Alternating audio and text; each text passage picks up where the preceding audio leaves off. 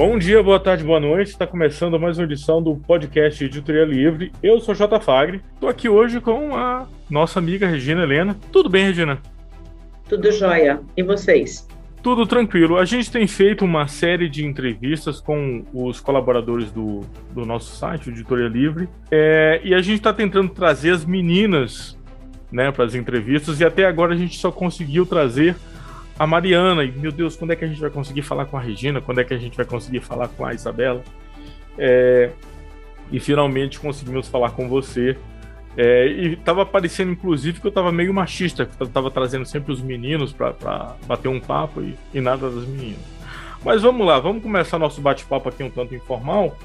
Eu sou muito curioso a respeito da sua profissão. É uma área que eu não entendo nada, é uma área que eu acho complicada pra caramba, é uma área que eu acho que envolve coisas que vão desde a matemática até a sociologia, né? É, por isso eu acho que tem todo um universo de conhecimento aí que eu desconheço completamente. E aí vem uma pergunta que é a primordial de todas. É, como você se interessou por arquitetura e urbanismo? E, além, além disso, obviamente, né, patrimônio histórico e cultural. Da onde veio esse, essa sede de, de conhecimento por essa área, essa busca por esse assunto? É curioso, porque quando criança eu sempre gostei muito de canteiro de obra, de brincar em canteiro de obra. Era uma e coincidia assim umas coisas tipo a minha família tem casa em Itanhaém, e desde criança cada obra que tinha perto de casa eu sempre ia ver. Aí aquela coisa de o amigo da minha mãe é engenheiro, o outro é arquiteto, tal, e eu sempre via isso. Esse é um dos pontos. Outro dos pontos é porque eu gosto de desenhar. Eu sempre gostei de desenhar, sempre gostei de arte, sempre gostei de. Uh, eu sempre gostei de ir em teatros, sempre curti exposição. E uma da, na escola ainda, a aula que eu mais gostava era artes plásticas. Então, eu sempre gostei muito de desenhar e tal, não sei o quê. Então, é uma coisa que eu gosto. Curto, faço com gosto. É, e aí nisso vem, que tem, você falou, né? Ela vai da matemática, sim, ela vai da matemática, ela tem a história, ela tem o projetar. Então, é uma coisa que até é curioso, porque projetar é uma palavra que nós, em português, não usamos adequadamente como tantas outras. E o projetar é desenhar algo para o futuro. Uhum. É, e quando você está desenhando, você, a gente está pensando, a gente vai criando. E outra coisa também é que envolve a arquitetura é a criatividade. Sim. É essencial ter criatividade para buscar soluções. Então, aí entra isso. Então, é um, é um conjunto de informações, como você disse, que tem até uma visão sociológica. Sim, nós também temos disciplinas que são bastante de humanas no nosso curso, mas também temos disciplinas muito técnicas, como materiais e técnicas construtivas, resistência dos materiais, sistemas construtivos e assim por diante, que são as, as, as, as disciplinas que vêm da engenharia. E aí vem, né, a, a, arquitetura, o curso de arquitetura por si só, ele tem a formação da Belas Artes e, e outros que vêm da engenharia.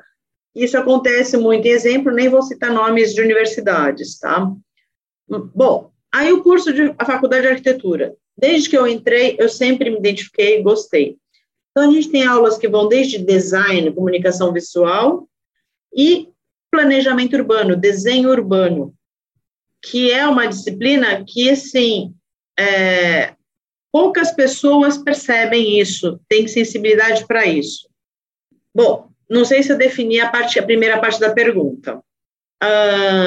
A segunda parte da pergunta, do porquê do patrimônio cultural. Eu vou fazer o seguinte, essa eu vou deixar para daqui a pouco, e se você me permite, aí eu vou colocar, porque terminasse faculdade, começa a trabalhar, uhum. e o tempo vai mostrando, e eu leciono hoje, né? Então é assim, nesses nos anos que eu venho lecionando esses últimos 15 anos como professora, eu acho que assim o gostoso de lecionar é que eu aprendo muito mais com os alunos.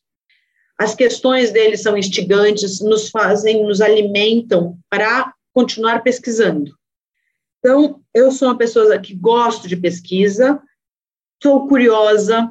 Então, ser curiosa é uma coisa interessante, porque nós queremos sempre saber, mas por quê? Mas por quê? Mas por quê? Porque nem aquela criancinha pequena, né, que fala assim, por quê? Por quê? Por quê? É assim, é o instinto do, do pesquisador. Bom, aí voltando para a faculdade e universidade. Então, quando eu estou em sala de aula com alunos, né, a gente, nós temos disciplinas como as disciplinas de desenho urbano, de laboratório de urbanismo, as pessoas não conhecem a cidade. E uma das atividades que me instigava nessa disciplina era assim: vamos conhecer o quarteirão da faculdade. Vamos conhecer o percurso que você faz do metrô até o campus. As pessoas não observam. E aí a primeira coisa que a gente pergunta na disciplina de projeto de arquitetura para os alunos é assim: por que você veio fazer arquitetura? Primeira aula, né? E essa primeira aula do porquê você veio fazer arquitetura, muitas vezes assim, ah, porque eu vou fazer reforma de casa. ah, porque arquiteto. E também faz isso, uhum. mas é muito re, restrito esse tipo de resposta. E aí é interessante, porque na própria disciplina nós vamos mostrando que, assim, arquitetura é trabalhar com arte, é a arte construída. Então, quando nós vamos dar um exemplo, uh, Oscar Niemeyer projeta o Palácio uh, dos Três Poderes. Ele faz linhas, com plasticidade. Hum. Mas só que nessas linhas, você tem lá os edifícios por detrás disso. Então, até tem pessoas críticos do Oscar Niemeyer que falam assim: é, ele faz escultura com concreto. Por um lado, pode ser, por outro, não, mas é uma arquitetura e que é reconhecida. Então, vamos lá em Pampulha. Na Pampulha tem o lago e os edifícios do lago. Aqueles edifícios são representantes, são emblemáticos, exemplos de arquitetura moderna. E aí vem, mas por que você está falando do moderno? E o que tem antes do moderno, que é o ecletismo? Como é que era isso no século XIX, no século XVIII? Aí entra a história, que ela é, se torna patrimônio cultural, tangível. Então, quando nós falou, chegando na pergunta do patrimônio cultural, é por aí. E eu, como arquiteta, eu não ouso falar de patrimônio cultural intangível. Não estudei para isso. Eu estudo, trabalho, pesquiso com patrimônio cultural tangível. Vamos, vamos retornar um pouquinho à questão do histórico, para pontuar, porque às vezes quem está ouvindo não, não capta tudo. Então vamos lá. Você é da, de São Paulo, capital, mas você ia para Itanhaém com sua família, pegar uma praia, coisas assim. E aí meio que você se apaixona ali pela cidade, pela região, pela arquitetura, pela, pelo histórico, e isso vai criando em você uma sede, um interesse por essa área. E você vai Sim. vendo que é, é, ela é muito mais ampla do que se imaginava originalmente, porque não é só a, as linhas da arquitetura, mas também todo um histórico que é anterior, inclusive, ao, ao processo de colonização. Porque tem a questão Sim. do sambaquis, tem, enfim, uma, uma variedade de coisas que ainda hoje estão preservadas nessa região, né? Exato. Vamos lá, Esse, continua. É, vamos então assim. A, a minha avó costumava assistir às missas aos domingos. E nós íamos com ela à missa ao domingo. Às vezes lá no centro de Itanhaém, na igreja matriz, outras vezes, quando tinham as missas comemoração na, na igreja no conjunto arquitetônico, igreja e ruínas do convento Nossa Senhora da Conceição de Itanhaém, que é no alto do morro, e as, muitas vezes a nossa casa é perto do centrinho do Suarão, e a gente, nós íamos na igreja do Suarão. Então, uma coisa assim, que sempre fez parte da nossa vida, não era só ir à praia, ia também esse outro lado. Ah, até tinha uma brincadeira, porque naquela ocasião passava trem, e gente, nós íamos andando pelo trem, aí sim, o trem está chegando, tinha que pular, sair. Então, tem todas essas coisas que faz parte da nossa vida que hoje estão deterioradas, lamentavelmente.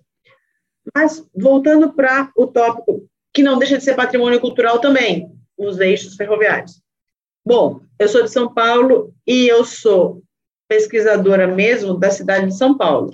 Eu estudei o centro histórico, a história, da história urbana da cidade de São Paulo, por um fragmento que é a Rua São Bento, no meu pesquisa do mestrado, e pela Avenida São João, um trecho da Avenida São João, no doutorado. E esse recorte do doutorado é eu estudo a transformação da rua em avenida, o alargamento que se deu nesse pedaço. E aí eu estudo a arquitetura dos edifícios lote a lote que existem na São João, assim como eu fiz na São Bento.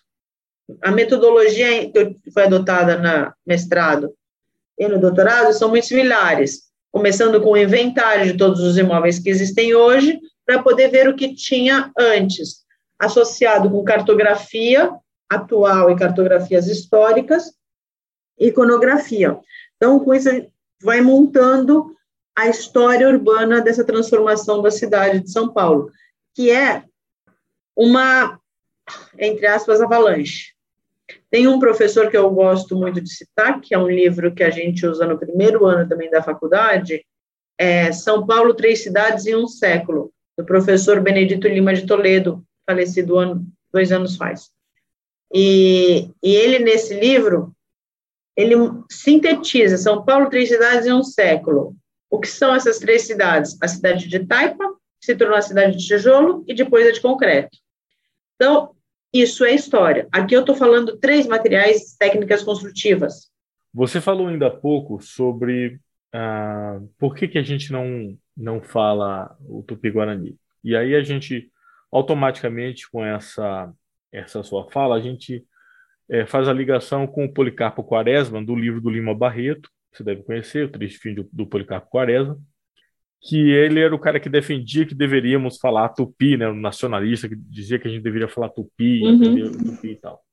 E aí é curioso que você está relacionando a questão do, da arquitetura com a, a história, uhum. porque quando é, começa aqui o, o processo de colonização, há uma mistura entre o tupi, que é uma língua, o guarani, que é uma outra língua, vira o tupi-guarani, mas aí ele se mistura com o português e com parte do Yorubá e vira o Nhangatu, que é uma outra língua, também conhecida como língua geral. E por que, que eu estou citando isso? Né? olha que curioso como as coisas estão relacionadas. Talvez você possa até explicar isso melhor do que eu, mas vamos lá. No Brasil, não se falava português, se falava o Nhangatu. Era a língua geral para toda a região, né? era, era a língua do comércio. E quando é que a gente começa a falar português? Quando há o, o terremoto em Lisboa, você deve conhecer essa história que destrói Lisboa, eu acho que morre 15 mil pessoas, se eu não me engano. E o terremoto ele é tão forte que chega a acontecer um maremoto aqui em Recife, né? O maremoto chega às praias de Recife. E uh, o, Marquês de Pombal é colocado ali para reerguer Portugal e reestruturar tudo. Então, como é que a gente reergue isso? A gente precisa de dinheiro, vamos explorar um pouco mais as colônias, né? Ah, o Brasil, por exemplo, que não era necessariamente um país ainda, né, mas eram várias nações dispersas, é, era a, a, principal fonte de riqueza de, de, Portugal. Então, o Marquês de Pombal tenta unificar isso e ele precisava de mais portugueses, porque boa parte dos portugueses haviam morrido nesse, nesse processo e tal. Então, como ele queria mais portugueses, inclusive para colonizar melhor o, a, a, a terra aqui do que hoje a gente chama de Brasil, ele começa a permitir o casamento entre portugueses e as índias. E os filhos de, dessa, desse casamento, né, esse, esses híbridos, esses mestiços, seriam reconhecidos como portugueses. Né? Só que para isso era obrigatório deixar de falar o Nhangatu e começar a falar o português. Então, assim, a língua geral, que era aquela variada do Tupi-Guarani, ela deixa de ser falada no, no, Brasil já em 1700 e pouco, porque até então o Nhangatu era a língua oficial. E aí, por que, que eu digo que está tudo relacionado? Porque, veja, o, o, terremoto destruiu a cidade, a cidade precisava ser reerguida, entende? É, e aí tá, tem, existe também um processo de vamos urbanizar a, a região do, do, do, Brasil, porque isso vai fornecer melhor recurso para a gente. A gente precisa de melhores estradas, é, hidrovias, porque muita coisa era transportada por, por rios, né? Até chegar no mar, para o Porto de Santos, para partir, enfim. Então, tudo diretamente relacionado. E como a gente não sabe que, a gente, eu digo o Brasil, né? Não sabe que o Negatu foi, de fato, a língua oficial, é, que inclusive existem regiões hoje da, da Amazônia, cidades inteiras que ainda falam Negatu, mesmo tendo sido proibido lá pelo Marquês de Pombal lá atrás né? É, e como a gente desconhece do nosso passado. E, e eu acho que isso na arquitetura, só para te devolver a palavra, isso na arquitetura é um pouco mais gritante. Por que, que eu digo isso? Porque quando você sai à rua, os monumentos estão na sua cara.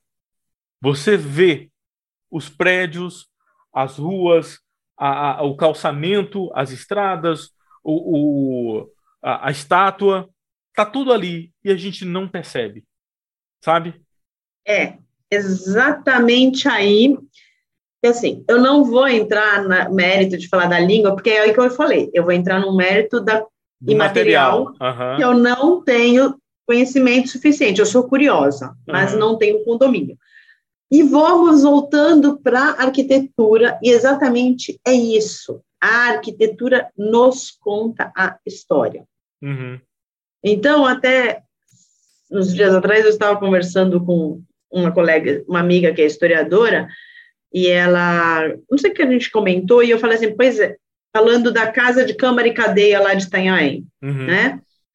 Eu estava comentando, a gente estava comentando sobre, eu estava explicando da técnica construtiva, que é pedra e cal, porque é uma característica típica do litoral.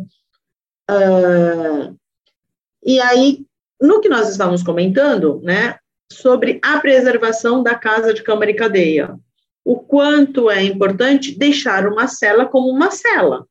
Porque você está indo numa casa de câmara e cadeia e você vai conhecer como era uma cela no período colonial. E aí vem uma outra informação que é muito mais interessante. A Casa de Câmara e Cadeia de Itanhaém foi a sede da Capitania de Itanhaém, que, por sua vez, era a Capitania de São Vicente, que hum. se tornou capitania de Itanhaém, e depois foi capitania de São, é a capitania de São Paulo. Que curioso, não sabia. Então, de 1624 a 1679, se não me falha a memória, esse período foi a sede, a Casa de Câmara de Cadeia foi a sede da capitania de Itanhaém. Ou seja, nós estamos falando do século XVII. O quão aquilo é importante para a nossa cultura e nós desprezamos isso, ou desconhecemos, e quando nós não conhecemos, não podemos valorizar. E aí são aí que vão entrando os princípios da preservação, conservação, restauro dos bens. E aí volto para o gancho da arquitetura, que você me perguntou do porquê arquitetura e o fato da gente conviver com a arquitetura. O, o outro professor, o professor Carlos de Alberto Cerqueira Lemos, Carlos Alberto Cerqueira Lemos, é, ele tem uma, ele define a arquitetura, que é uma forma muito interessante, que eu gosto de citá-lo sempre. A arquitetura seria, então, toda e qualquer intervenção no meio ambiente, criando novos espaços, quase sempre com determinada intenção plástica, para atender a, ne a necessidades imediatas ou a expectativas programadas e caracterizada por aquilo que chamamos de partido. Partido seria uma consequência formal derivada de uma série de condicionantes ou de determinantes. Seria o resultado físico da intervenção sugerida. Os principais determinantes ou condicionantes do partido são a técnica construtiva, o clima, condições físicas e topográficas do sítio, uhum. um programa de necessidades, condições financeiras para executar o que se está propondo, e hum, depois de certa época, né, a legislação, regulamentação ou as normas que existem, municipais, estaduais, federais, falando no dia de hoje. Então, quando nós estamos falando dessas condicionantes e determinantes, lembrar que ela tem uma intenção plástica por trás. E aí vem os estilos arquitetônicos, como são ditos de uma forma abrangente. Então, quando nós estamos falando disso, estudar os monumentos implica também conhecer isso. uh, tem uma coisa que é interessante. Nós falei, eu comentei das escalas. Você tem a escala do edifício, você tem a escala da cidade, e você pode ter a escala de um objeto, como um copo. Tem um design, tem uma função. É. Você tem uma cadeira. Uma cadeira é um objeto que tem um design. E dependendo das condições financeiras, você vai comprar uma cadeira com um design melhor ou não.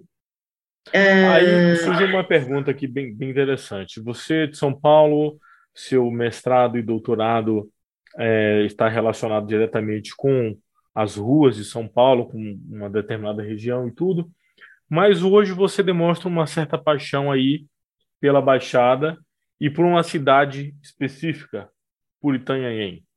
Você diz que é, já frequentava quando criança, né? Mas essa paixão é, pela cidade, o fato de você ter de fato adotado essa cidade, se dá pelo, pela questão de você ter uma proximidade maior com essa, esses resquícios do passado arquitetônico ou por um outro motivo qualquer? A coincidência de serem. É, aí vem até um questionamento interessante justamente por eu estudar São Paulo, é que eu fui ler o Diário de Navegação de Martim Afonso de Souza, escrito pelo Pero, Pero Lopes, seu irmão. Porque as pessoas, assim, existe uma competição patética no país, assim, não, eu sou a primeira vila, eu sou a primeira cidade, não sei o quê, e tem uma baseada de equívocos nisso. Inclusive, é, São Vicente fala que é a primeira cidade. Não, uhum. a primeira cidade é Salvador. A segunda cidade é o Rio de Janeiro. Uhum. E eles ficam colocando isso, e aí entra a informação equivocada que é prejudicial para o conhecimento. Uhum. Então, se, isso, se, essa informação não agrega, é melhor não falar nada. Sim. Você já pensou, o Império Romano ficar disputando qual é a primeira, ou a segunda, ou a terceira, ou a quarta cidade romana do Império Romano? São certas coisas assim que não faz sentido. Tipo, isso não interessa. Aí, Litoral Norte, São Sebastião, Ubatuba, Ilha Bela, as, essas, essas vilas foram posteriores.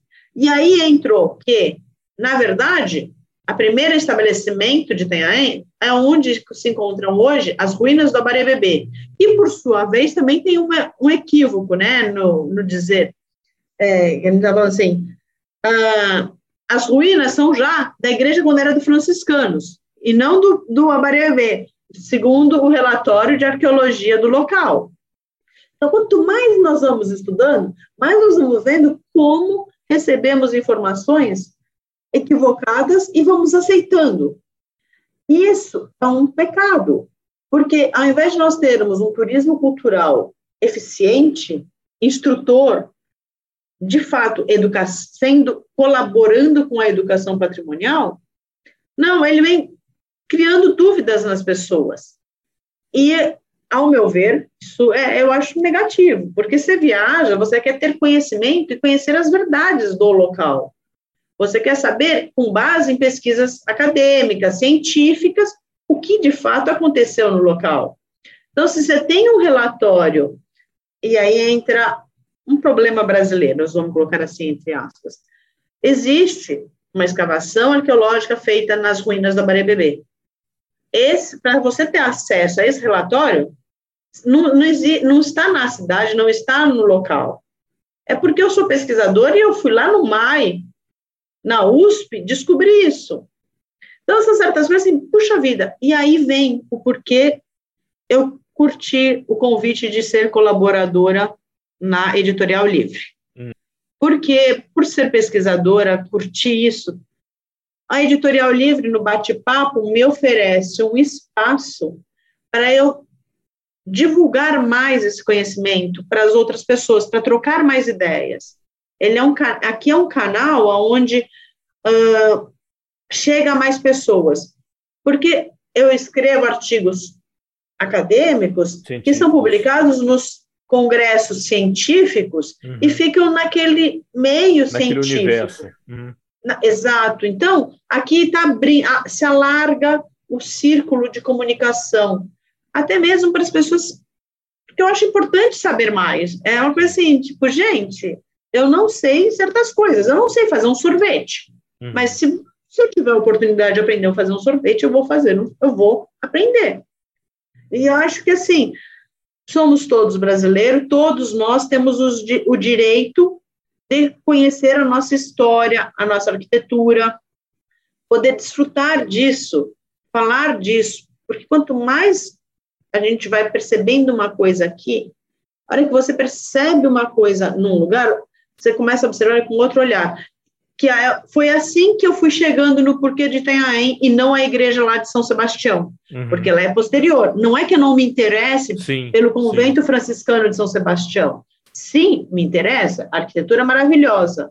Mas o, o, aí vem, quando a gente fala do claustro do convento de São Sebastião, o claustro, ele tem os quatro lados de um claustro planta normal. Já o claustro de Itanhaém, ele é um L. Por quê? Porque o terreno é pequeno. Ah, o terreno é pequeno, entra aqui nessa situação que eu comentei há pouco, da definição que o Lemos diz, condições físicas e topográficas do sítio. Se o sítio é pequeno, ele deve mudar, se adaptar a isso. Então, e aí uma leitura atrás da outra vai nos trazendo informações. É, tem certas referências que eu acho muito interessante. Deixa eu te interromper rapidamente. Diga. É que tudo isso que você está falando é muito curioso e, é, pra, pra pelo menos para mim, não entendo nada de arquitetura, às vezes eu fico boiando um pouco. É, você já pensou em produzir um podcast, um Drops, curtinho, dois, três minutos, para explicar algumas dessas coisas? Porque, assim, olha que, que bacana que seria, já que a gente está falando de produzir um conteúdo para fora da academia, você produzindo um conteúdo em áudio para explicar essas, essas, relações, por exemplo, sobre, é, sobre o patrimônio, patrimônio histórico-cultural, por exemplo. Ali em Santos, perto da onde ficava o Pelourinho, eu não sei exatamente como é que chama, mas tem uma casa que até hoje é preservada, que dizem que no, no porão o dono da casa escondia negros fugidos. Não sei se você conhece ali. É... A casa de Câmara e Cadeia de Santos. É de Santos, não é isso? Então, então é, é, seria legal é, um, um, conteúdo em áudio, drops, explicando é, essas, esses pontos e por que, que eles são assim. Né? Por que, que a arquitetura era feita daquele jeito? Por que, que tem aquele gradil? Por que, que tem aquele tipo de parede e não outro? Né? Uhum. Eu acho que seria bem bacana. É um caso aqui, fica a, a, o registro em podcast que eu fiz a convocação. Você pensa direitinho e futuramente a gente pode pensar em elaborar é, um conteúdo em áudio para falar sobre isso, que eu acho que seria bem interessante, por exemplo, para o cara que está entrando na faculdade de arquitetura ou de história agora, que quer um conteúdo para se informar, ele pode, por exemplo, a caminho da faculdade, enquanto está no ônibus, colocar aqui o fone de ouvido e ir escutando a sua explicação sobre essas questões, porque eu, por exemplo, como eu falei, não entendo nada, fico boiando sobre uma série de coisas. Quando se fala sobre a questão histórica, eu ainda tenho noção. Mas quando você entra no, no campo da arquitetura, eu digo, meu Deus, e agora? Né? Essa parede em L que você falou. Explica um pouco mais sobre isso aí. Então, é interessante porque é um claustro. O claustro é um. É, quando se tem os conventos, ele tem. Dentro do convento existe um espaço que é o claustro. Este claustro é um quadrado certo. no meio do centro. E aí, quando fala assim, é, a freira está em clausura, ou o, o, monge está em clausura, coisa assim, né? A gente imagina, meu Deus, que será que é isso? Coloca, uhum. parece assim, está em castigo, uhum. né? E, na verdade, ele está é, num espaço, quando você for visitar, o próximo vez que você for, você vai lembrar disso. É um espaço que tem um jardim ao centro, é super agradável, agradável. E até na nossa arquitetura, nós chamamos de uma área alpendrada. Alpendre são aquelas áreas cobertas, tipo terraço. Sim. Né? Bom, aí, aí eu vou falar da planta. A planta é quadrada, costuma ser quadrada. Por terrenos do conjunto da Conceição de Itanhaém ser pequeno, ele foi feito só dois lados, que é em L. Então, você não fecha o quadrado porque a área é pequena. Você só tem dois lados. Isso que é, assim, é interessante você observar. Eu estou colocando um. Aí, se você for às ruínas do Abarebebê, você vai perceber outro tipo de construção também dos franciscanos. Mas, e aí, nos estudos fazendo, vendo, é, nos estudos que eu venho fazendo, assim, eu cheguei, eu fiz estudos da planta da matriz de Santana, a, o estudo da planta da Conceição de Tenhaém e o do, das ruínas do Abarebebê. As três plantas são iguais da, da nave da igreja. Então, são muito similares, inclusive em, dimensionamento, em dimensões. Bom, a gente já está quase chegando ao final e eu gostaria de fazer uma pergunta que é um pouco capciosa, mas é, eu não podia dar essa alfinetada também. É, você está aí, de certa forma, até com seus artigos, com a sua pesquisa, tentando lutar pela preservação desse patrimônio, em especial da, da Baixada, e mais especial ainda sobre Itanhaém. É, como é o retorno disso vindo do Estado? Você tem um apoio? Existe, de fato, é, uma ajuda da, da, da, da suposta parte interessada em preservar esse patrimônio? Ou isso, infelizmente, também em São Paulo, como nos outros estados, é deixado ao léu. Eu queria que você falasse um pouquinho sobre isso para a gente terminar a nossa conversa de hoje. É uma pergunta capciosa. Se você perguntar é, quem patrocina a minha, minha pesquisa, sou eu. Tá? Então, vamos assim, eu faço porque eu gosto, porque ao invés de entrar naquelas caixas fechadas com ar-condicionado, eu prefiro entrar numa biblioteca e continuar estudando. Em vez de ficar consumindo, eu prefiro consumir em livros e investir na minha pesquisa com viagens, com, em busca de conhecimento. É a opção que eu, Regina Helena, fiz, porque eu gosto e isso me dá prazer. Mas, é, e acho que é legal, curto, porque nós estamos sempre aprendendo, todo dia aprende, todo dia, todo dia, todo dia. Com relação a apoio institucional, eu tenho o apoio institucional da universidade a qual eu fiz mestrado e doutorado e que continuo como pesquisadora. Não é um apoio, digamos assim, financeiro, em parte sim, em parte não. Mas eu tenho um apoio institucional, que é a Faculdade de Arquitetura e Urbanismo da Universidade de São Paulo. Nessas pesquisas, eu, tive, eu tenho também um apoio institucional da Universidade italiana, que é a Universidade, Università degli Studi di Firenze, a qual eu estudei na minha pesquisa, e meus nossos colegas, eu participo de um grupo de pesquisa internacional, o qual veio, vieram pesquisadores para essa região para fazer trabalho, levantamento métrico, arquitetônico, utilizando alta tecnologia. Mas são apoios institucionais que eu tenho. Na cidade, pouco tenho apoio. Uh, não é por falta de tentar falar com prefeitura, essas coisas, Câmara Municipal, mas as pessoas são muito fechadas para esse assunto. É, eu, eu diria para você que eu gostaria de ter mais, maior abertura, maior, maior acesso para conversar com as pessoas. Às vezes parece, não sei, porque não prefiro nem entrar nesse mérito. Governo do Estado, federal, eu prefiro também não falar sobre isso. Tá? Eu prefiro falar, ficar no meu apoio institucional, meus colegas professores, que eu sempre agradeço muito o apoio deles, e às vezes assim, parece que não, mas qualquer pequena gota de apoio alimenta a gente. Então, assim, tem amigos lá de Tenhaém que são muito ligados à comunidade religiosa que me dão um apoio. Nossa, esse apoio já me fico feliz.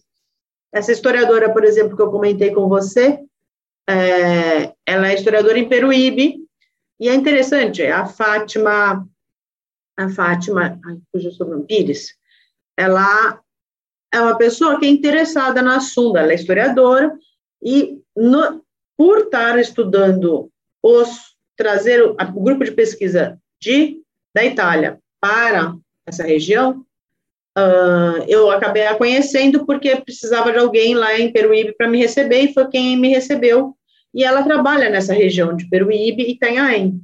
Então, assim, o apoio que eu tenho institucional é ali, um pouco da Secretaria de Cultura Municipal de Itanhaém nesses últimos anos, mas dizer que, assim, é, apoio e abertura no sentido de eu fazer palestra, eu poder proferir, tentar conversar com as pessoas da cidade, tentar divulgar mais esse conhecimento, ter troca. Mas, de um modo geral, eles são muito fechados e continuam repetindo baboseiras como que tem aí a segunda cidade do país, que é Rio de Janeiro. Então, são certas coisas muito chatas, tristes, eu diria. De, gente, já tentei há muitas vezes, olha, está errada a informação no site, por favor, vamos corrigir. Já pedi, já mandei e-mail na Câmara para todos os vereadores. Só que assim, você fala, você fala, muda a gestão, não são mais os mesmos, talvez, não sei, nem lembro os nomes, sejam mais os, os mesmos vereadores, mas você tenta, tenta. Tudo, sempre, as pessoas, caramba, é uma tão simples, faz uma revisão no texto, para de mostrar informação equivocada. É que é muito mais então, uma questão de marketing, né? Marketing do que qualquer outra coisa. Né? Mas isso que... nem é marketing, é mentira, é um marketing enganoso. É. Ao invés de usar um marketing inteligente, de trazer conhecimento para as pessoas, instigar as pessoas a conhecerem mais, todas as, as, as cidades romanas, elas prezam por ser sido do Império Romano. Uhum. O que importa é elas serem preservadas, estarem com um sítio visitável. Agora, o patrimônio nosso é, é lamentável você olhar a, a, a, situação de visita. É isso aí. Tá? Valeu, Regina. Obrigada. Muito obrigada pela sua paciência, pelo seu tempo, pela sua disponibilidade. É, o podcast Editoria Livre vai ficando por aqui. Até a próxima semana. Tchau, tchau.